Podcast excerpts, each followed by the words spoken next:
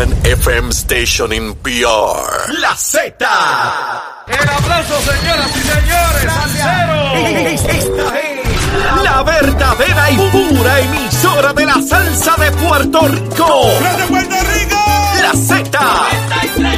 WZNTFM 93.7 San Juan, WZMTFM 93.3 Ponce y WIOB 97.5 Mayagüez. La que representa la salsa en la isla del encanto. De aquí para el mundo. A través de la aplicación La Música Z93. Tu, tu emisora nacional de la salsa. Comenzamos nuestra segunda hora aquí en Nación Z Nacional, mis amigos. Esperando por William Villafañe, parece que el taponcito lo agarró, pero nada, él ya mismo llega aquí. Mire, yo tengo temas como loco en lo que ese hombre llega aquí a arrancar a quemar el cañaveral. Y mientras tanto, por el momento, Estás con Nación Z Nacional por el Habla Música y Z93. Aquí estamos, aquí estamos, vamos arriba en Nación Z Nacional. Y ya está aquí, ya está aquí. Estaba entrando por ahí cuando yo estaba ahí hablando de que William no había llegado. El senador William Villafañe, como todos los martes. Saludos, William, ¿cómo estás? Muy bien, saludos para ti, Leo, y saludos para todo el pueblo de Puerto Rico. Oye, quiero discutir contigo. No estaba en agenda eso, pero me acabo de enterar que el alcalde de, de- perdóname, el presidente del- de la Cámara, Rafael Tatito Hernández, en entrevista hoy señala que no descarta correr para alcalde de Dorado. ¿Sabes lo que yo creo que es eso? Pegándole un bellón a, Carlitos López. Como Carlito anda por ahí desaforado y desacatado, insultándolo, pues él de maldad le puso que la bicicleta frente a la alcaldía y le puso que va para allá y que va a gastar menos dinero y que ese es su pueblo. Mira, para volver loco a Carlitos que, con poca cosa prende, prenden candela. Imagínate, ahora entrevistarán a Carlitos y saldrá diciendo barbaridades de, de, de, de- de Tatito. ¿Tú crees que de verdad Tatito esté pensando eso o eso es para agitar? Bueno, Yo creo que lo está cucando. ¿Tú crees?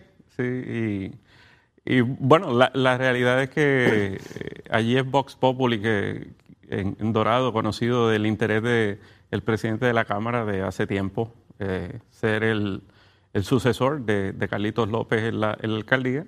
Así que no debe extrañar a nadie que sea una de las consideraciones que tenga. Fíjate cómo esta situación se da después de la derrota de Nalmito el sábado en Guayama. Probablemente sacó la brújula Tatito y dijo, espérate, espérate, espérate. Yo estaba pensando en gobernador, en comisionado, ya me mencionaban, pero ya me dieron un trastazo en el pueblo brujo. Y quizás es momento de irme a mi madriguera, allí donde yo puedo desovar mi huevito como la tortuguita en dorado. Si esa primaria se da, mi hermano, eso va a ser de las primarias más sangrientas que hayamos visto en la historia política de Puerto Rico, porque los dos juegan duro, este William. Sí, sí, definitivamente eh, sería algo, ¿verdad? Porque estamos hablando en esta ocasión del presidente de la Cámara y de un alcalde que lleva décadas eh, liderando ese municipio, así que definitivamente sería, y que tienen, ¿verdad?, unos estilos bastante agresivos en su forma de hacer política. Cuando yo nací, ya Carlitos López llevaba creo que 30 años de alcalde. Está allí hace siglo y medio eh, eh, eh, en Dorado. Él puso la primera piedra para ser el pueblo. Eh, Sí, eh, eh, eh, eh, increíble, él dijo, aquí va a ser el pueblo dorado. Y puso la primera piedra y desde allá para acá pues ha sido alcalde de Dorado. Así es, así. Bueno, bu- buena gente, buena gente en su trato personal. La cosa política es otra cosa, pero en el trato personal buena gente. Así que Carlito, a lo mejor hay primaria con Tatito, esa no me la pierdo yo. Es más, este, a lo mejor alquilo por allí algo para estar todos los días viendo, viendo, viendo cómo se da eso. Mira, William, hay un proyecto de, de Tomás Rivera Chat y de Zaragoza buscando que haya mayores aportaciones de las personas que se benefician de la ley 22 o ley 60, ¿no? Eh, en principio, pues yo tiendo a coincidir con que hay que buscar la, la manera de que hayan mayores aportaciones de ese sector, digo, siempre que sea razonable y que no haga inoficioso lo que buscan las medidas, ¿no? Que es que, que vengan más y aporten más a, a Puerto Rico. ¿Cómo tú lo ves? Bueno, eh, qui- quiero primero plasmar lo siguiente. Eh, yo prefiero y quiero y promuevo que el sistema contributivo federal aplique en Puerto Rico. ¿Ok? O sea, yo, yo promuevo eso. Ok. Eh, gran parte de estas personas no se beneficiarían de ser así. En efecto, creo que eh, lo más justo para los puertorriqueños y me refiero a los más de 3 millones de ciudadanos americanos, es que eso sea así. ¿Por qué? Porque eh, cuando uno suma y resta, quienes más se benefician de la aplicación del sistema eh, tributario federal son los trabajadores y, lo, y, la clase media, la clase menos acaudalada en Puerto Rico. Ahora bien, bajo nuestra realidad colonial, donde ese sistema tributario sobre, sobre los ingresos no aplica en Puerto Rico, pues eh, estas personas ven un atractivo de venir a Puerto Rico por virtud de esos incentivos contributivos que se han legislado a nivel local, porque se le suma al no tener que pagar el 15% sobre la, la ganancia de capital. La ganancia de capital no es otra cosa que el tributo que uno paga cuando genera un ingreso por venta de activos. Y, estos activos, pues normalmente son o acciones o criptomonedas o bienes raíces. En el caso de bienes raíces no aplica. Eh, eh, ¿Qué pasa? Eh, esa ley se creó en un momento donde aquí habían muchísimas casas disponibles, porque el mercado de bienes raíces había colapsado. Eso fue eh, a finales de la, de, la, de, la, primera década del siglo y a principios de la siguiente, para ese momento estaba Luis Fortuño administrando, y eh, estableció esto como un mecanismo. ¿Qué sucede? Cuando uno mira, suma y resta, pues la verdad es que en las alrededor de 5.000 personas que han venido bajo este mecanismo, bajo este incentivo, pues han venido a Puerto Rico, han ocupado gran parte de esas propiedades, ahora, ahora prácticamente no hay propiedades disponibles, se están vendiendo propiedades incluso por decenas de millones de dólares. Eh, el mercado eh, inmobiliario ha aumentado dramáticamente su valor, gran parte de la población recordará, muchos de ellos cuando sus propiedades habían estaban pagando un préstamo que era mucho mayor al valor de su propiedad y ahora es al revés. Eh, en, efecto, sí tuvo resultados. Pero ¿qué tenemos que ver en este momento? En este momento tenemos que ver que se ha creado una inequidad. Una inequidad en donde eh, tenemos entonces un grupo de personas con unos ingresos exorbitantes, eh, mientras que para la clase eh, media trabajadora y, los menos acaudalados, pues se les hace mucho más difícil. Entonces, es necesario nosotros hacer algo más justo para nuestra sociedad y eso implica que tributen, que tributen algo. Entonces, ¿qué, es lo que creo que, debemos estar mirando? que tributen más de lo que tributan. Sí, ya, porque han tributado, eso, eso lo han registrado mediante otros ingresos, etcétera. Pero tenemos que mirar, y el impacto, ¿verdad?, que eso genera en la actividad económica. Pero tenemos que hacerlo más justo y hay un margen para ello. Es decir, ese margen es lo que ellos pueden aportar, lo que pueden tributar, sin dejar Puerto Rico de ser atractivo para, para venir aquí a, vivir y a invertir aquí. Entonces, eh, lo que se está mirando en, a nivel legislativo es cuánto es ese espacio que se puede entonces imponer para que ellos tributen sin eh, dejar de venir aquí y sin dejar de invertir aquí. Y por otro lado, eh, el, el que eso sirva para establecer que la tributación local, es decir, el inversionista local pueda gozar también de esos incentivos y no se cree un mecanismo donde eh, sea exclusivo para personas de, de apartheid, un sistema de apartheid donde los puertorriqueños pues no pueden, pero el que llegó de fuera sí. Correcto. Estoy de acuerdo contigo, William. Eh, a, lo, que me plantea, que estoy básicamente, ¿verdad? Como dije, en acuerdo. Entonces vamos al siguiente paso. Una vez los que están y los que puedan llegar tienen este gran beneficio, van a procurar que el sistema legal que da base a ese beneficio permanezca. Y si con la estadidad sus condiciones cambian al punto de no tener ese beneficio, pues entonces obviamente ellos se convierten en enemigos, en adversarios de que llegue ese sistema de igualdad a Puerto Rico. Entonces estamos aquí creando lo que constituiría una 936 que peleaba para que no llegara a la igualdad porque se iban los beneficios económicos que tenían. ¿Cómo un estadista resuelve esa dicotomía? Eh, yo, pienso, eh, eh, eso obviamente es parte de lo que uno razona en este tipo de procesos. Pero creo que de la misma manera que para estas personas que, que pues obviamente la aplicación del sistema tributario federal no les convendría, Ajá. pues eh, hay varios elementos. Número uno es que estos incentivos no son eternos, es decir, que tienen una caducidad. Esa caducidad eh, para unos será el 2033 y si se aprueba nueva legislación, esos nuevos que entren En, tributando. en algún momento se acaba. Claro. No es para eso- siempre. Eso, tiene un fin, exacto. Que, que, y, la- y- y obviamente la admisión de Puerto Rico como Estado implica también una transición. Ya. Así que eh, esa transición muy bien puede implicar la finalidad de estos incentivos. Por otro lado, eh, me parece que el establecer este tipo de incentivos crea presión sobre el Congreso Federal para incorporar a Puerto Rico y para eh, iniciar el proceso de Explícame, explícame esa. Eh, porque en la medida entonces que los estados Ajá. van perdiendo este tipo de contribuyente en su jurisdicción, van a ir al Congreso y van a decir, mira, eh, los que me están tributando tanta cantidad y el propio gobierno federal también reclamando eh, y, y que son in- inversionistas y que son contribuyentes eh, de grandes sumas al erario federal y estatal, pues van a, a decir, tenemos que buscar la manera de que no se nos sigan yendo. Bueno, y la medida de que no se le sigan yendo Ajá. es aplicando en Puerto Rico el sistema tributario federal y que eh, se admita a Puerto Rico como Estado. Vamos, vamos a mirar eso, vamos a mirar eso. Uno de los más vocales, por lo menos hasta el momento que yo sepa, es Schumer, el senador por New York, que ha hecho expresiones de que esto no puede seguir en Puerto Rico, porque se le está yendo una gente muy acaudalada del estado de New York para Puerto Rico. Ok. Viene esa queja al Congreso, a la Cámara y al Senado Federal. Una opción podría ser esa. Mire, hay que acabar de admitir a Puerto Rico para eliminar ese beneficio o paraíso fiscal, como le puedan llamar algunos. Pero pueden haber otros, William, que opten por una línea eh, distinta y digan, vamos a pasar una ley federal prohibiéndole a los territorios, como esto es bajo la cláusula territorial, eso está claro, ¿verdad? Que el Congreso legisla sobre nosotros lo que le dé la gana.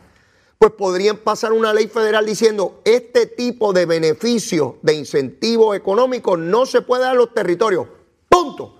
Y nos dejan fuera y con la prohibición, ¿podría eso también ocurrir? Sí, podría ocurrir, pero obviamente estaríamos llegando eh, a unos extremos como ha sido promesa. No Ya. estoy diciendo de que no es posible. No, claro. eh, pero Me sí. estás hablando de probabilidades. Pe- pe- exacto, pero sí, en efecto, eh, claro que el, el Congreso tiene poder plenipotenciario sobre el territorio y eso ha quedado validado en el caso eh, de Baello eh, recientemente. Es- sobre eso yo creo que ya muy poco, muy poco argumentan el contrario. Yo creo que hay un consenso amplísimo en Puerto Rico a nivel de pueblo, esa es mi apreciación, ¿verdad? A nivel de pueblo y, y de liderato político en Puerto Rico de, la condición territorial de Puerto Rico. Yo creo que ya eso no, no admite mayor discusión. A, a tono con eso, William, se reporta hoy en la prensa una encuesta que se hizo en cinco o seis estados de la Unión donde la mayoría de los puertorriqueños, esto es encuestando a puertorriqueños, favorecen la estadidad para Puerto Rico en un 62%. Me llama la atención porque lo comparo con el resultado que hubo aquí en Puerto Rico, no con una encuesta, con una votación del electorado en la pasada elección, donde el 53% básicamente señala que favorece la estadidad. Eso en cuanto a los puertorriqueños eh, se refiere. Ya hemos visto encuestas anteriores donde la mayoría de los ciudadanos en los Estados Unidos favorece a Puerto Rico co- como, como Estado de la Unión. ¿Cómo tú ves este crecimiento que no era así? Hace años atrás yo recuerdo que se hacían encuestas y se favorecía aquí el ELA y allá no se favorecía la estadidad. ¿A qué tú le atribuyes que va avanzando este apoyo, no importa en qué lugar uno encueste, puertorriqueño, ciudadano americano? Eh, de hecho, la mayor parte del liderato demócrata en, el Congreso también apoya el que Puerto Rico se, pueda mover a Estado. ¿A qué tú le atribuyes ese, ese, ese cambio? Sencillo, a la destrucción de los mitos. Por un lado, el mito cultural, este mito de que se dejaría de ser puertorriqueño. Eh, es yendo a las jurisdicciones estatales y no se pierde esa cultura, no se pierde el idioma. Imagínate aquí donde pues eh, y es imposible que, que lo, que lo perdamos. eh, pues ciertamente pues eh, ese razonamiento les esclarece que lo que se planteaba de las diferencias culturales es un mito y de que dentro de la amalgama de la, de la idiosincrasia de Estados Unidos hay un sinnúmero de, culturas que convergen.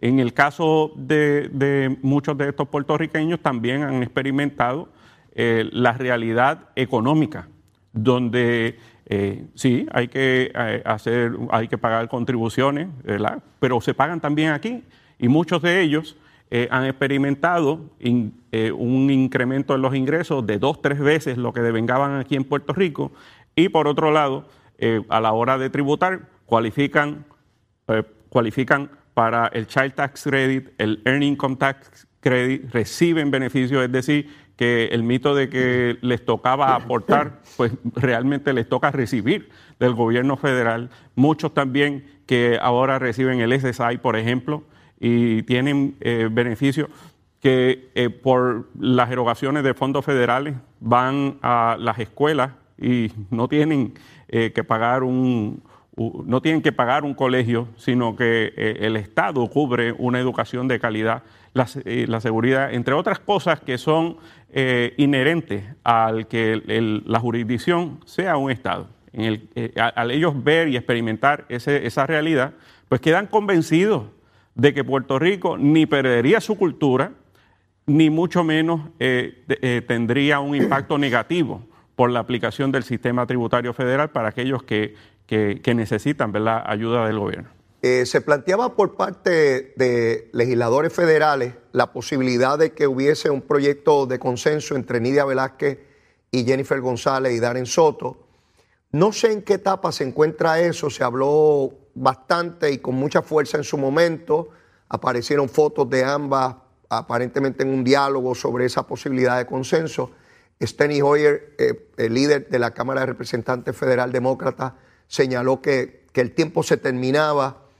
¿Conoce, sabe si hemos avanzado en esa área o si sencillamente se trancaron las conversaciones y no hay manera de lograr ese llamado consenso? No, la información que tengo es que eh, han mantenido la comunicación eh, a lo largo del inicio de este mes con miras a, ya sea este mes, ¿verdad? O, durante el periodo del verano, logren finalmente eh, el, proyecto de consenso, eh, pero partiendo de unos, eh, unos lineamientos bien importantes. Número uno, que el pueblo sea el que se exprese. Número dos, que sean alternativas no coloniales, no territoriales.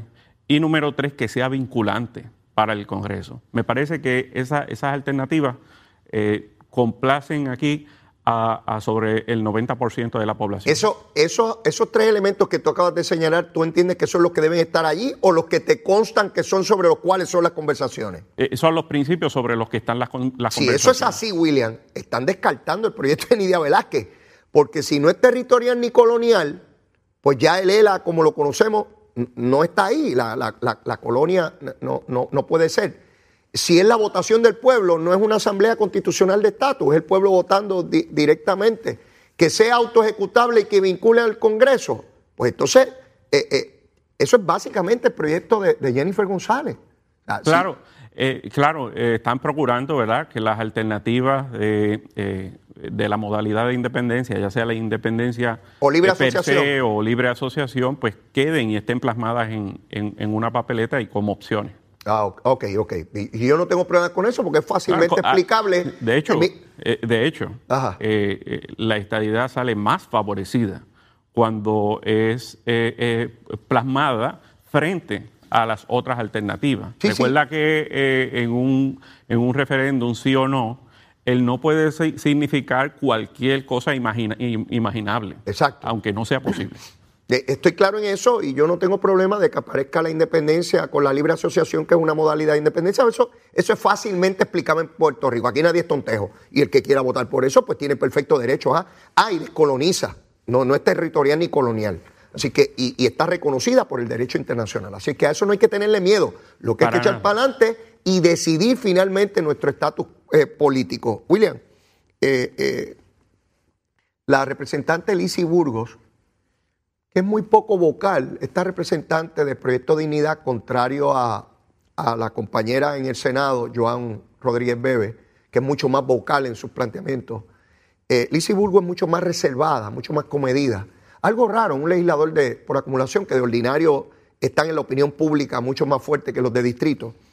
Pero hizo expresiones de que ella como abogada en sala eh, pudo ver a jueces que decidían en contra de una mujer que se querellaba por maltrato, por lo que fuese, por la manera en que estaba vestida. En otras palabras, que los jueces discriminaban contra una mujer que se vestía de determinada manera y ella señalaba que las mujeres tenían que aprender a, vestirse para no provocar.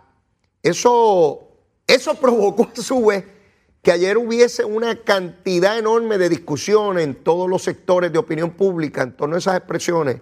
Y yo quisiera discutir un poco eso contigo, William. Porque esa mentalidad de, de, Burgos, que para empezar, no sé por qué no se quejó o llevó una querella contra un juez que ella entienda que, que hizo eso.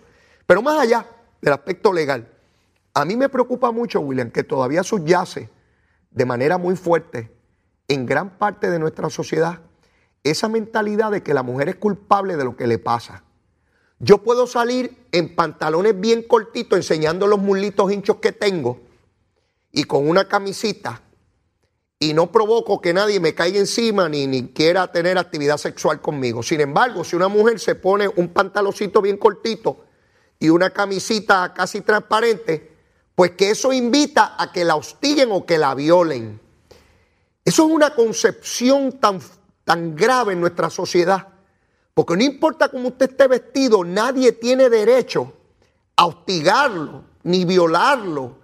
Y es una mentalidad que todavía tenemos, donde hay sectores que entienden que la mujer, desde la cuestión bíblica, que era la que tenía la manzana, porque esa era la pecadora, y que Adán era un hombre bueno, y, mira cómo lo han metido en el pecado. Desde esa visión, eso fue lo que me enseñaron a mí desde chiquito, William. Te estoy hablando de mí era, ella era la pecadora, la de la manzana. Él era el hombre bueno y mira cómo lo sedujo y lo metió al pecado.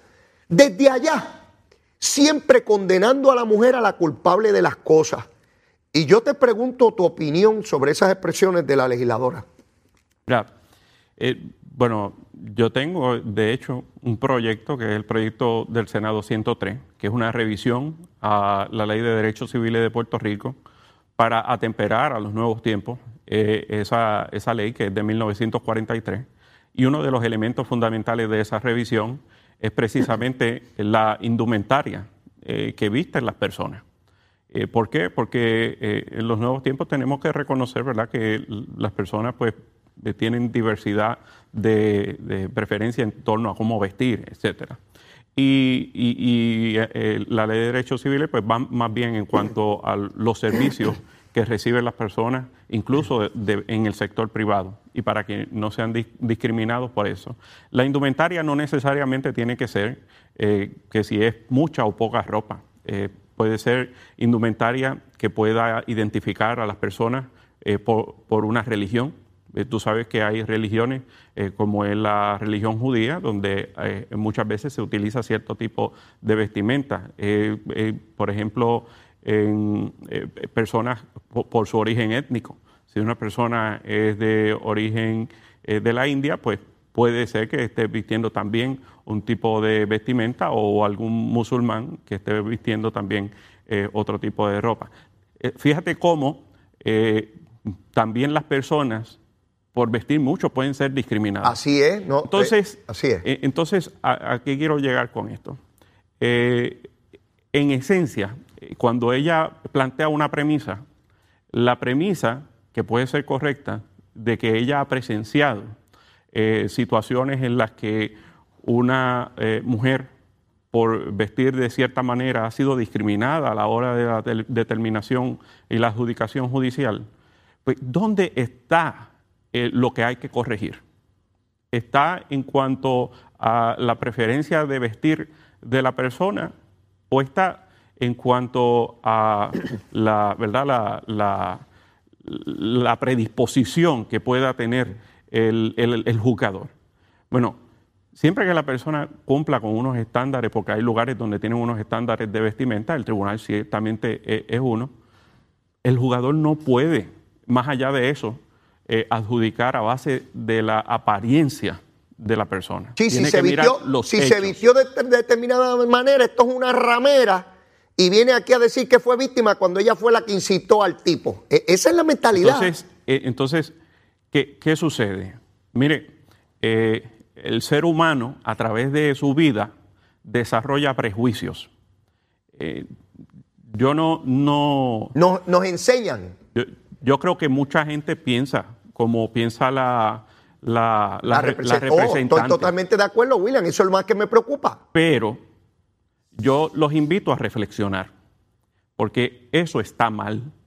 Porque de la misma manera que se juzga de manera prejuiciada y discriminatoria contra una persona, por esa razón, ustedes también pueden ser discriminados.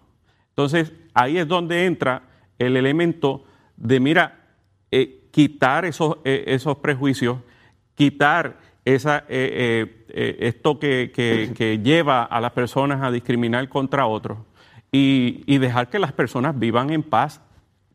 Y sobre todo, eh, hay un elemento aquí que, que tiene también que dejarse clarísimo en nuestra sociedad. Clarísimo. La vestimenta de una mujer nunca, bajo ninguna circunstancia, bajo ninguna circunstancia, merece algún tipo de culpa por ser violada, por ser acosada sexualmente, bajo ninguna circunstancia. William, yo tengo dos hijas. Una tiene 20 años, ya mismo es mayor de edad, en dos meses. Y una tiene 15. Lo moderno en las jóvenes, y lo sé porque veo sus amistades en el salón, en la escuela y toda la cosa, es usar unos pantalones maones bien, bien, bien cortitos. Bien cortitos. Esa es la moda de las jovencitas hoy en día. Yo pregunto, ¿eso da derecho a que venga un varón a hostigarla? ¿A violarla? Claro que no. a maltratarla. No, hay que enseñarle a esos varones que no importa cómo esté vestida una mujer, jamás se le puede faltar el respeto, jamás. No importa la edad que tenga, no importa el estatus social, no importa la vestimenta que tenga, de igual manera que no se puede hacer lo mismo con un hombre, no importa la ropa que use. ¿Ves? Y ese tipo de cosas son las que me preocupan. No la representante, ella es una. Es que ella representa a su vez a montones de personas que piensan exactamente así, incluyendo muchas mujeres que piensan, no, no, es que se viste así porque es una provocadora y por eso es que le hacen eso, no, porque le enseñaron también a mujeres que siempre la mujer es la culpable. Pero mira, tenemos que ir a una pausa. Luego de la misma, William, seguimos quemando el cañaveral. Llévatela, chero.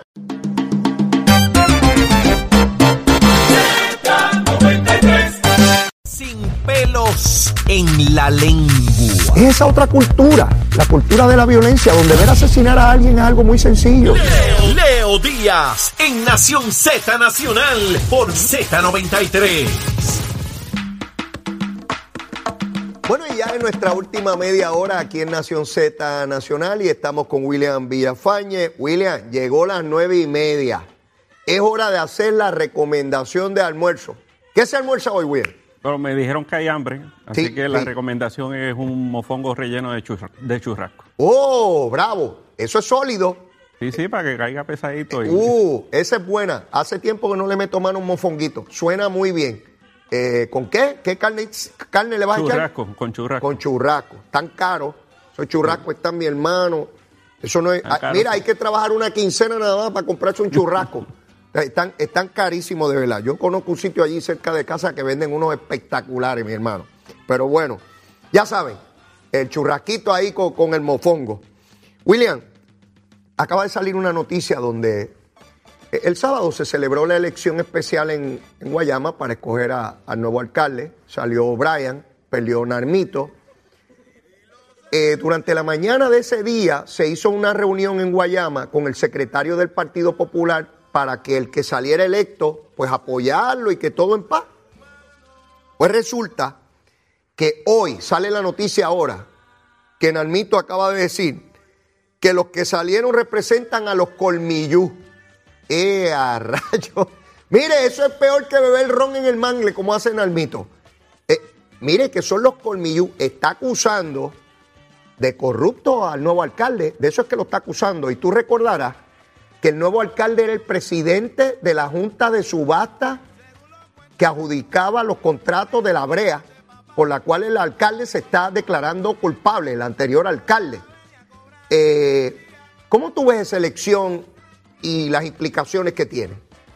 Bueno, mira, si, si el nuevo alcalde tiene algo que ver con, eh, con lo que se le acusó, ¿verdad?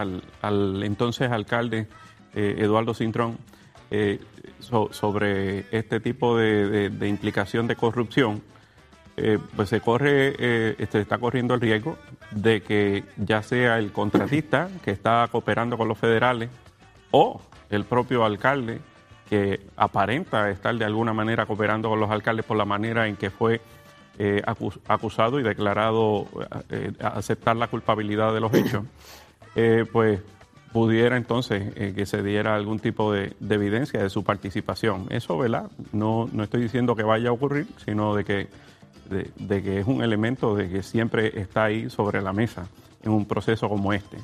esperemos que no, que no sea así.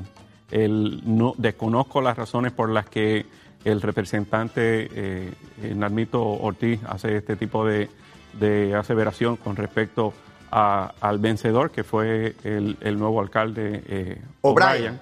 Pues eh, él tendrá que darle las razones, ¿verdad?, por las que dice que representa a, a los colmillú. Eso, ¿verdad?, es una aseveración muy fuerte en momentos como este para una persona que acaba de ser electo eh, nuevo alcalde de Guayama. Y para el Partido Popular, que este tipo de, de tiraera siga dándose eh, públicamente, pues deja demostrado de que están en una situación muy compleja, muy complicada para de, cara al futuro como organización. De, decir en este momento, como tú muy bien lo contextualizas, en este momento decir que son Colmillú es una implicación de corrupción dadas las circunstancias que se están dando, sobre las cuales se dio esa elección por un alcalde que se declara, no es que lo encontraron culpable, él se declaró culpable, él admite los delitos. Y estamos ante un nuevo alcalde que presidía la Junta de Subasta. ¿Sabía o no sabía? Eso, ¿verdad? Las autoridades tienen que pasar juicio sobre eso. Y Nalmito le está diciendo colmillú. Lo está diciendo Nalmito de la misma manera irresponsable que acusó al alcalde de Arecibo Popular de ser narcotraficante, de que lavaba dinero y que era bolitero, porque eso lo dijo Nalmito del alcalde de Arecibo, contestándole al alcalde de Arecibo que también irresponsablemente dijo que Nalmito tenía un terreno en el Mangle en Salinas sin presentar una prueba de evidencia. E, es insólito el nivel de acusación dramático que se están haciendo en el Partido Popular donde no parece haber ningún tipo de control. De hecho, y con no, se están caracterizando de manera eh, coloquial, están haciéndose unos señalamientos muy serios que inciden sobre la gestión pública. Claro, claro. Y con eso paso al, al otro tema, porque hoy se supone que se dé la conferencia legislativa del Partido Popular. Eso es que se reúnen los legisladores del PPD de Cámara y Senado junto a su presidente de partido, que en este caso es el presidente del Senado de Almao. van a coger terapia. Exacto, para discutir las posibles enmiendas a la ley electoral. Eh, ayer salió eh, Connie Varela pidiéndole la renuncia al comisionado porque lleva que un año esperando unas enmiendas que no le acaban de dar, ni siquiera se reúne con él. Yo planteaba, bueno, no acuses al comisionado, eso es que el presidente del partido le dijo que no se reúna contigo. Así de sencillo es. Pero más allá de esa discusión diaria de quién le dijo qué a quién, eh, tú estás en el Senado, tienes que pasar juicio en su día sobre cualquier posible eh, enmienda. ¿Dónde estamos con relación a eso? Porque tiene que haber consenso entre los partidos principales para poder dar adelante una reforma a la ley electoral porque tiene que pasar por la firma del gobernador. Si el gobernador lo veta, no hay votos para ir por encima de ese veto. ¿Dónde estamos? ¿De qué enmienda, si alguna, William, tú conozcas, importante que, esté en consideración en este momento? No, no, se nos ha eh, todavía plasmado cuál es esa serie de enmiendas que se pretende al código electoral. Sí, eh, sé que hay eh, conversaciones entre el equipo electoral del Partido Nuevo Progresista y el equipo electoral del Partido Popular en esa dirección. ¿Y, y por qué? Eh, ¿verdad? Porque eh, claramente hay, hay otros partidos eh, minoritarios que están haciendo propuestas. Me parecen unas propuestas, la mayor parte de ellas, irrazonables y muy a conveniencia. pero aquí lo cierto es que no va a existir cambio a la ley electoral sin el aval de las delegaciones del Partido Popular en Cámara y Senado y sin el Ejecutivo.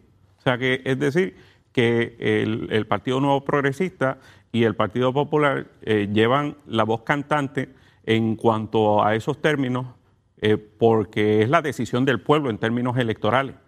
Eh, entonces, sí he entendido de que algunas de las propuestas de los, de los grupos minoritarios serán incorporadas, pero no, no la mayoría de ellas, y sí se va a hacer ajustes al, a la ley electoral. Eso, ¿verdad? Me parece que hay eh, cosas que ajustar en la medida que eh, sean razonables y sean propicias para garantizar el derecho del elector, sobre todo, para garantizar que más personas participen del proceso, para que sea más fácil ejercer el derecho al voto, pues mientras esos principios se cumplan, pues uno debe estar ¿verdad?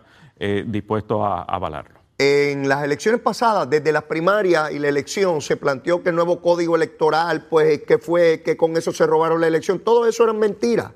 Al punto que decían que Mundo era un bárbaro y acabaron confirmándolo en la Junta de Redistribución Electoral, para que ustedes vean cómo se dicen cosas en el campo político que no son verdad, que, que son mentiras. Yo recuerdo que uno de los planteamientos medulares que hizo el Partido Popular era sobre el voto por correo, mientras que el PNP favorece ese voto por correo.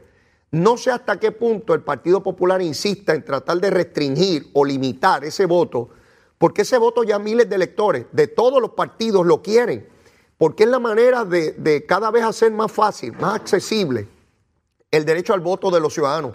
Si yo no quiero ir a un colegio porque tengo dificultad caminar, porque estoy enfermo, porque sencillamente no quiero ir allí, quiero votar desde mi casa. Yo debo tener ese derecho. Si quiero ir a la escuela, porque soy de ese lector que yo marco bajo la, o la palma y tengo que verlo allí cuando entra, pues también. O, quiero votar adelantado la semana antes.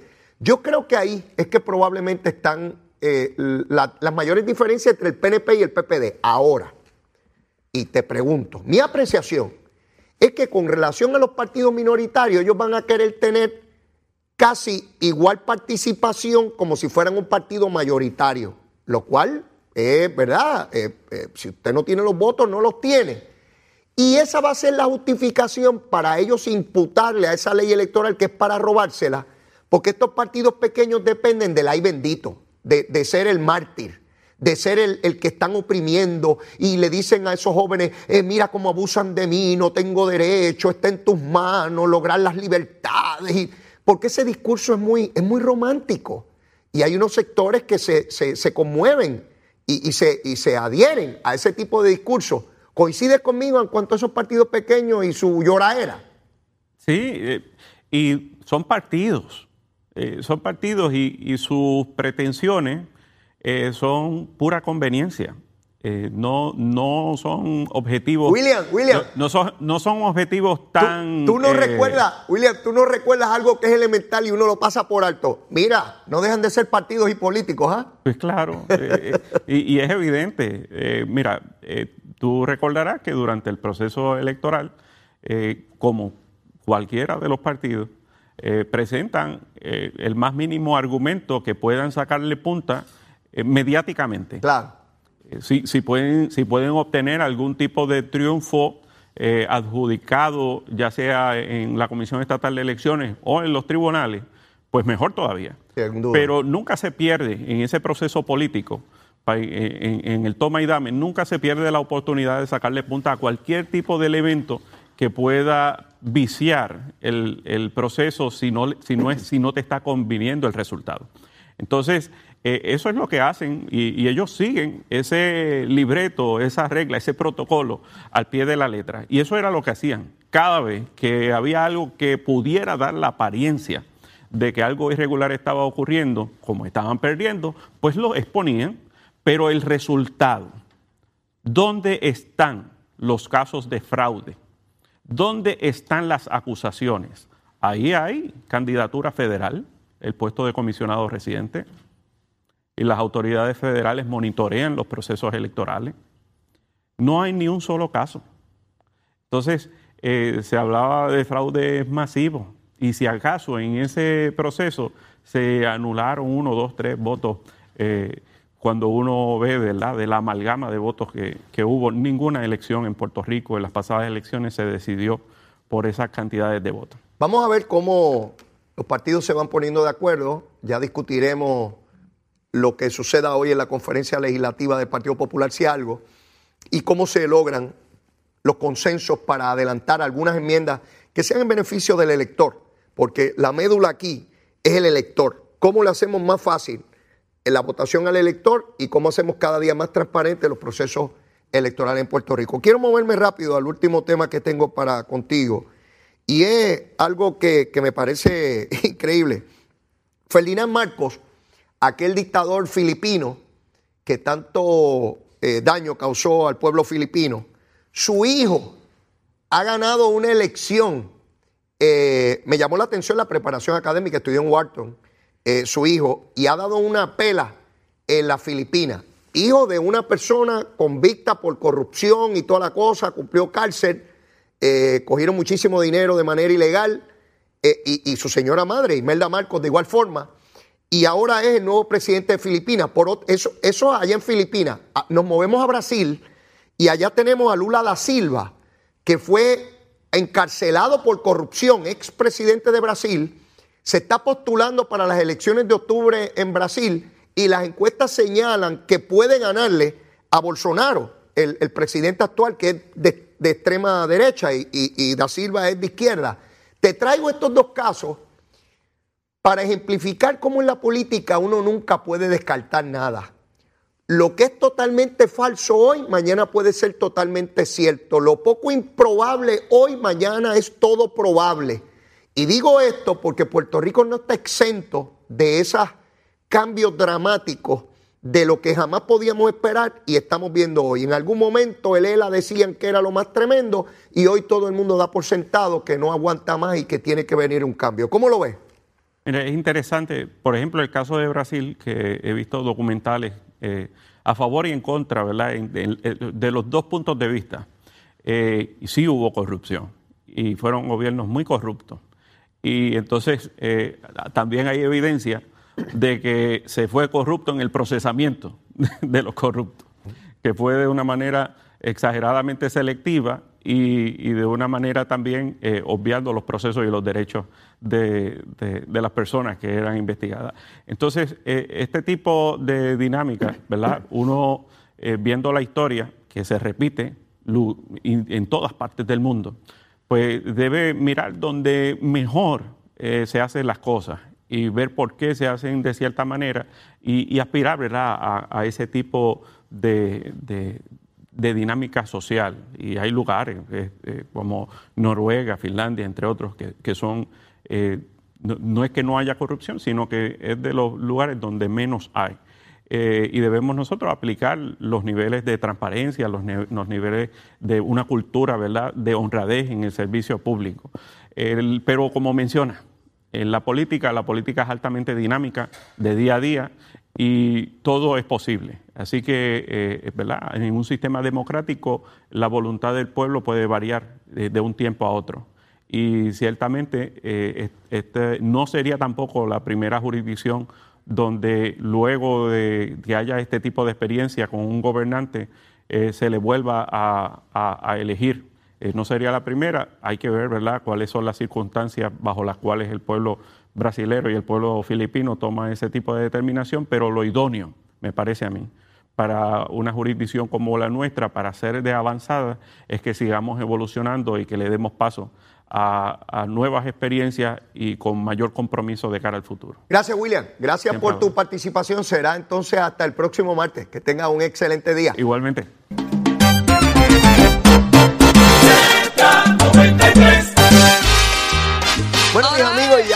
El programa, mire, los senadores de Dalmao a favor de su comisionado electoral y los de la Cámara en contra. Está esa guerra montada. Y Tatito dice que él va a proteger los chavitos. Utiliza la palabra chavito de dorado. Mire, Tatito, gracias por la sintonía. Besitos en el cuti. No se pierde Nación Z Nacional. Ya utiliza la palabra chavito también. Mire, protéjase del sol. El sol está bien fuerte en el día de hoy particularmente. Mucho cuidado con el cáncer de piel. Mire, yo no tengo tiempo para más. Si usted todavía no me quiere, quiérame que soy bueno. Mire, una chulería en pote en lo que soy yo, un nene bien bueno. Y si ya me quiere, sígame queriendo. Si hay amor por ahí para abajo que se acabó, lo quiero mucho. Besitos en el cutis a todos. Llévatela, chero. The number one FM station in PR. La Z.